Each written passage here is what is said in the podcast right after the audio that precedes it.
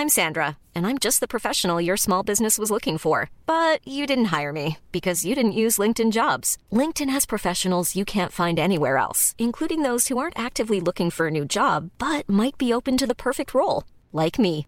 In a given month, over 70% of LinkedIn users don't visit other leading job sites. So if you're not looking on LinkedIn, you'll miss out on great candidates like Sandra. Start hiring professionals like a professional. Post your free job on linkedin.com/people today.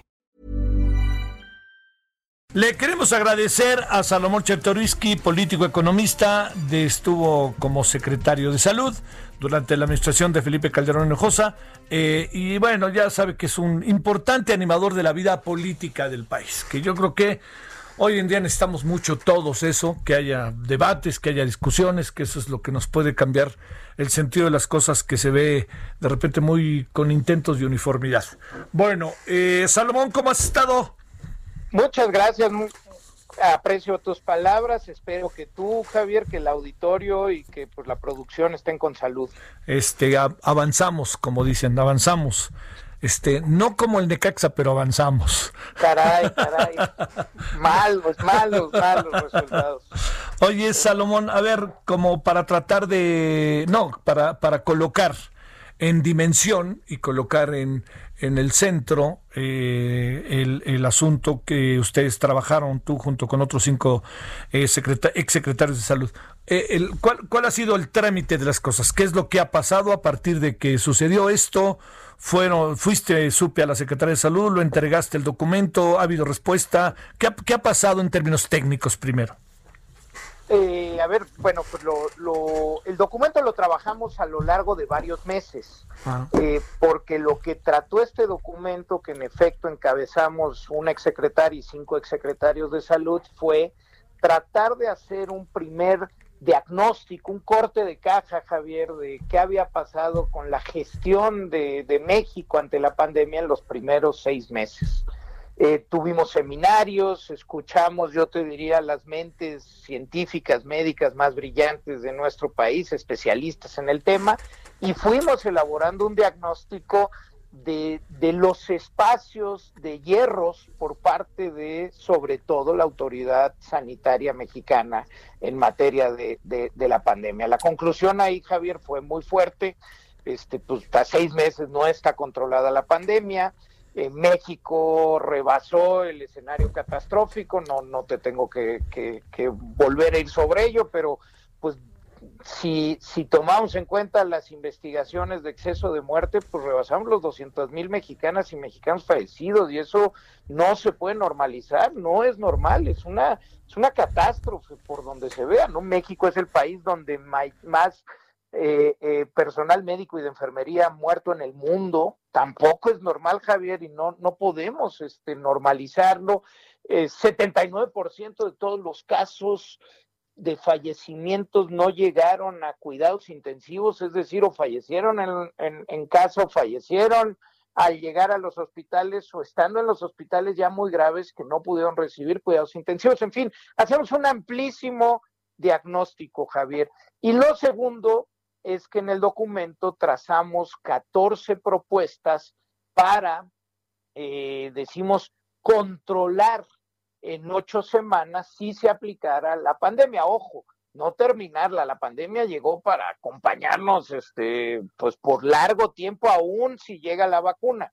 Bueno, este documento tiene la intención de eh, pues que lo revisara la autoridad sanitaria, las autoridades sanitarias locales, eh, la Organización Mundial de la Salud, la ciudadanía en general está, está escrito con un lenguaje eh, que si bien cada frase está soportada en evidencia y en hechos, tiene la intención de que sea un lenguaje este, accesible para todos.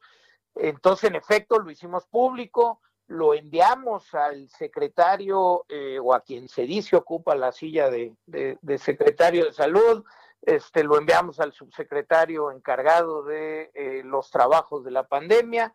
Eh, y bueno, después de esta larguísima introducción, Javier, no, no, no hemos tenido respuesta más allá de, del sarcasmo y, el chiste que hizo este el subsecretario en su conferencia de ese mismo miércoles cuando lo presentamos, no hemos tenido este, lamentablemente ninguna respuesta, Javier. Eh, Salomón, se parte, decía, interpretaba él que en ocho semanas ustedes acababan con la pandemia. Este, lo dijo, sé que con un tono verdaderamente sarcástico, irónico y, yo que no soy especialista y que leí el documento, no fue esa mi impresión que dijera eso. Pero a ver, ¿por qué no explicamos esto que se ha repetido una y otra vez? Sí, lo que estamos diciendo es que en ocho semanas es factible controlar la pandemia. ¿Qué quiere decir controlar? Eh, eh, reducir significativamente el número y la velocidad de los contagios y sobre todas las cosas enfocarse a reducir de manera significativa el número de mexicanas y mexicanos que han fallecido.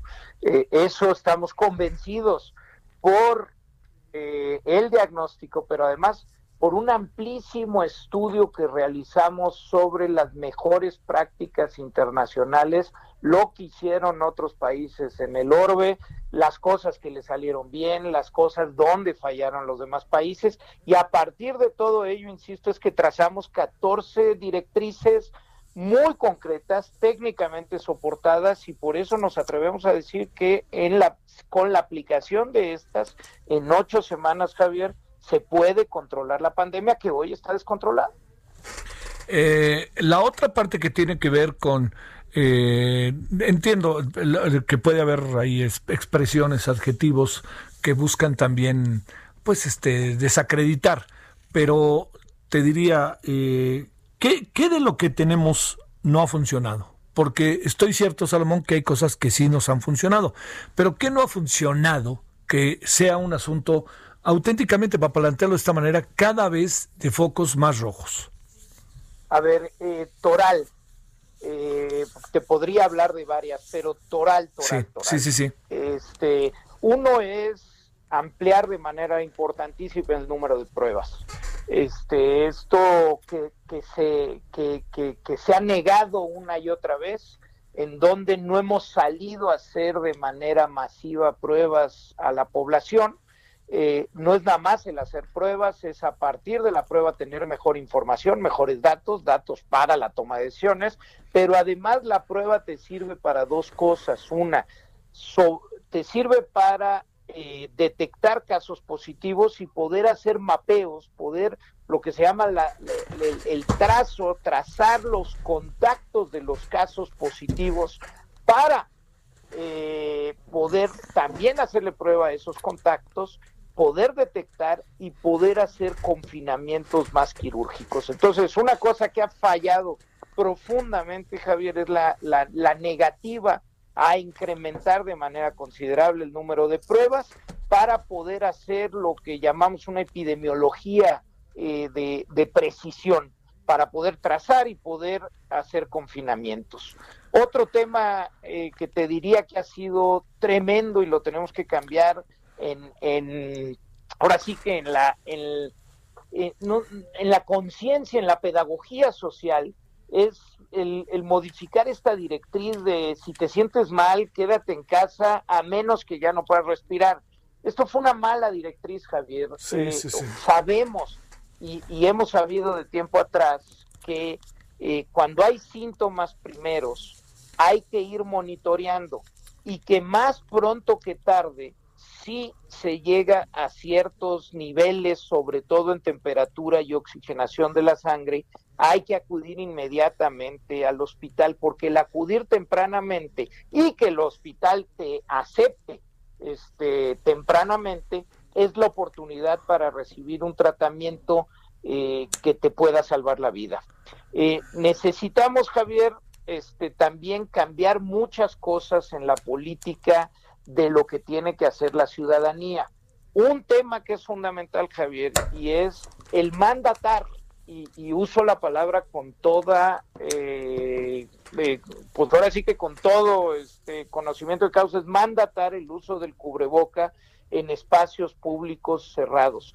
Esto no tendría que ser opcional. Fíjate, déjame, te, te comento a ti y al auditorio un, un dato.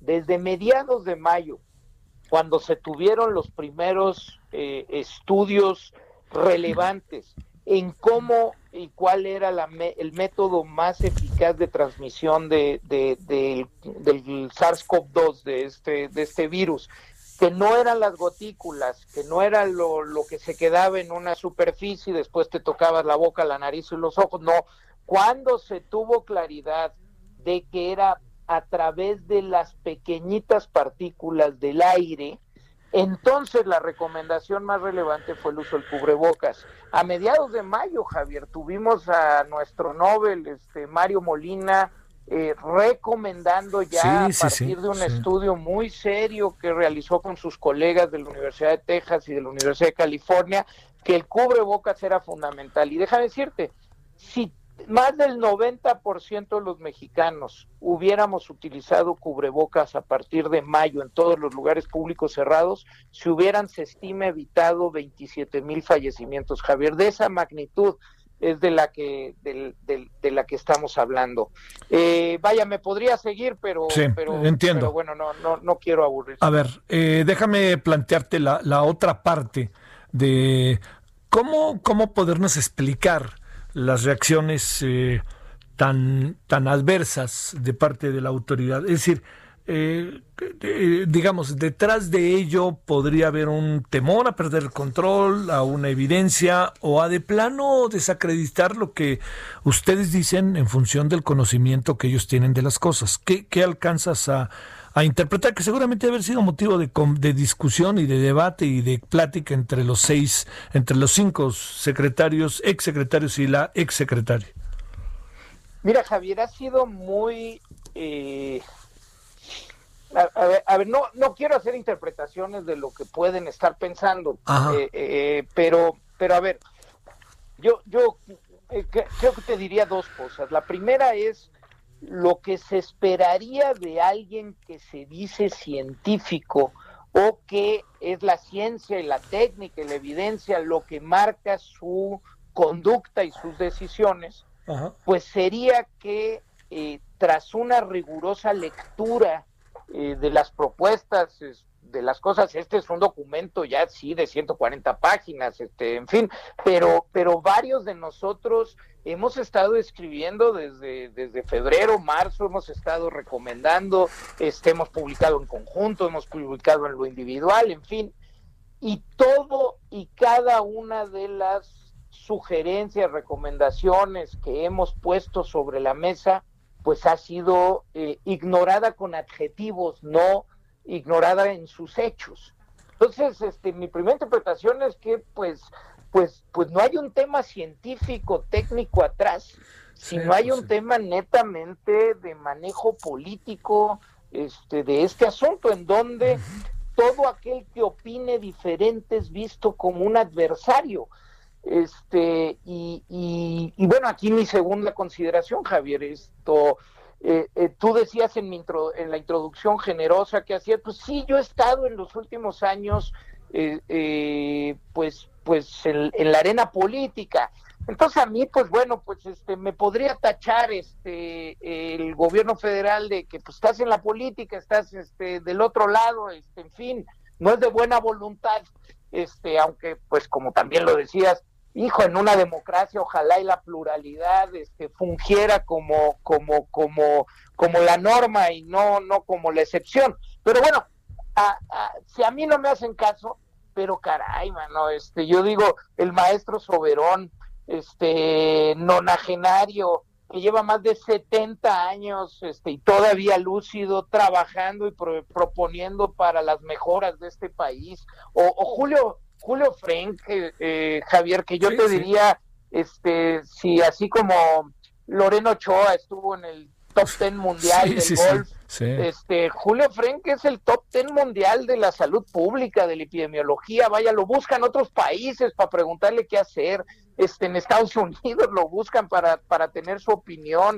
este y en México lo, lo rechazamos con, con, con, desdén y con, con sorna, ¿no? Entonces, hijo Javier, este me, me cuesta mucho trabajo, pero yo creo que es este mundo de, eh, eh, de, de, una polarización entre buenos y malos, este, como si en serio no existiera las ganas eh, eh, de, de, coadyuvar en temas que de lo que se trata es que están mexicanas y mexicanos muriendo que no tendrían que morir. Sí, sí, sí. A ver, Salomón, vamos a cerrar.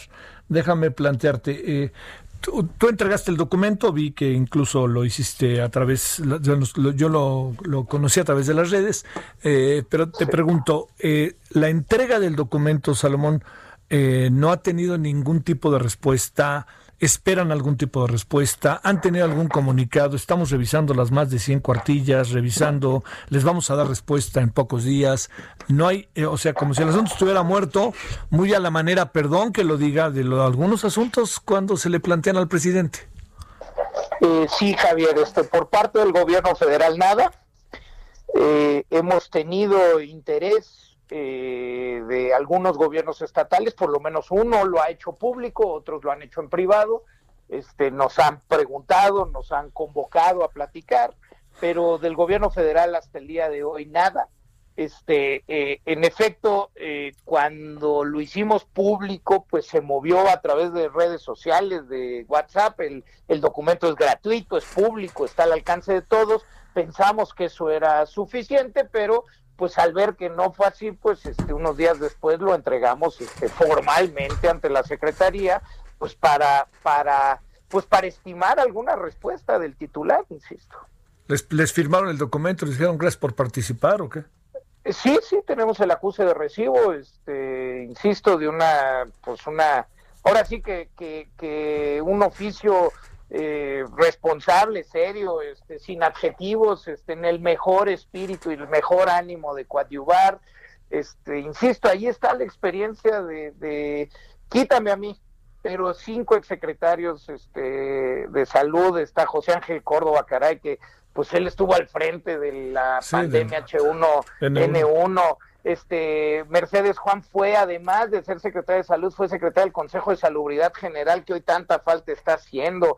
Este, el doctor Narro, vaya, en serio, Javier, yo, yo te diría, este, caray, al titular de la Secretaría de Salud, un Zoom con los exsecretarios para platicar de los hallazgos y de nuestras recomendaciones, pues creo que solo van en el sentido de tratar de sumar a este país que le está pasando muy mal por un mal manejo en la pandemia. Salomón Chertorivsky, muchas gracias que estuviste con nosotros. No, hombre, el agradecido soy yo, Javier, y pues mientras nos hacen caso, no lo leen o no, pues lo que nos toca a nosotros, ¿no? De entrada usar cubrebocas, Javier. Sí, sí, y estar platicando, conversando, conversando, conversando también para toma de conciencia y para tener más información, que eso pues oh, la, información acaba siendo el elemento para la acción, ¿no? Así de es correcto.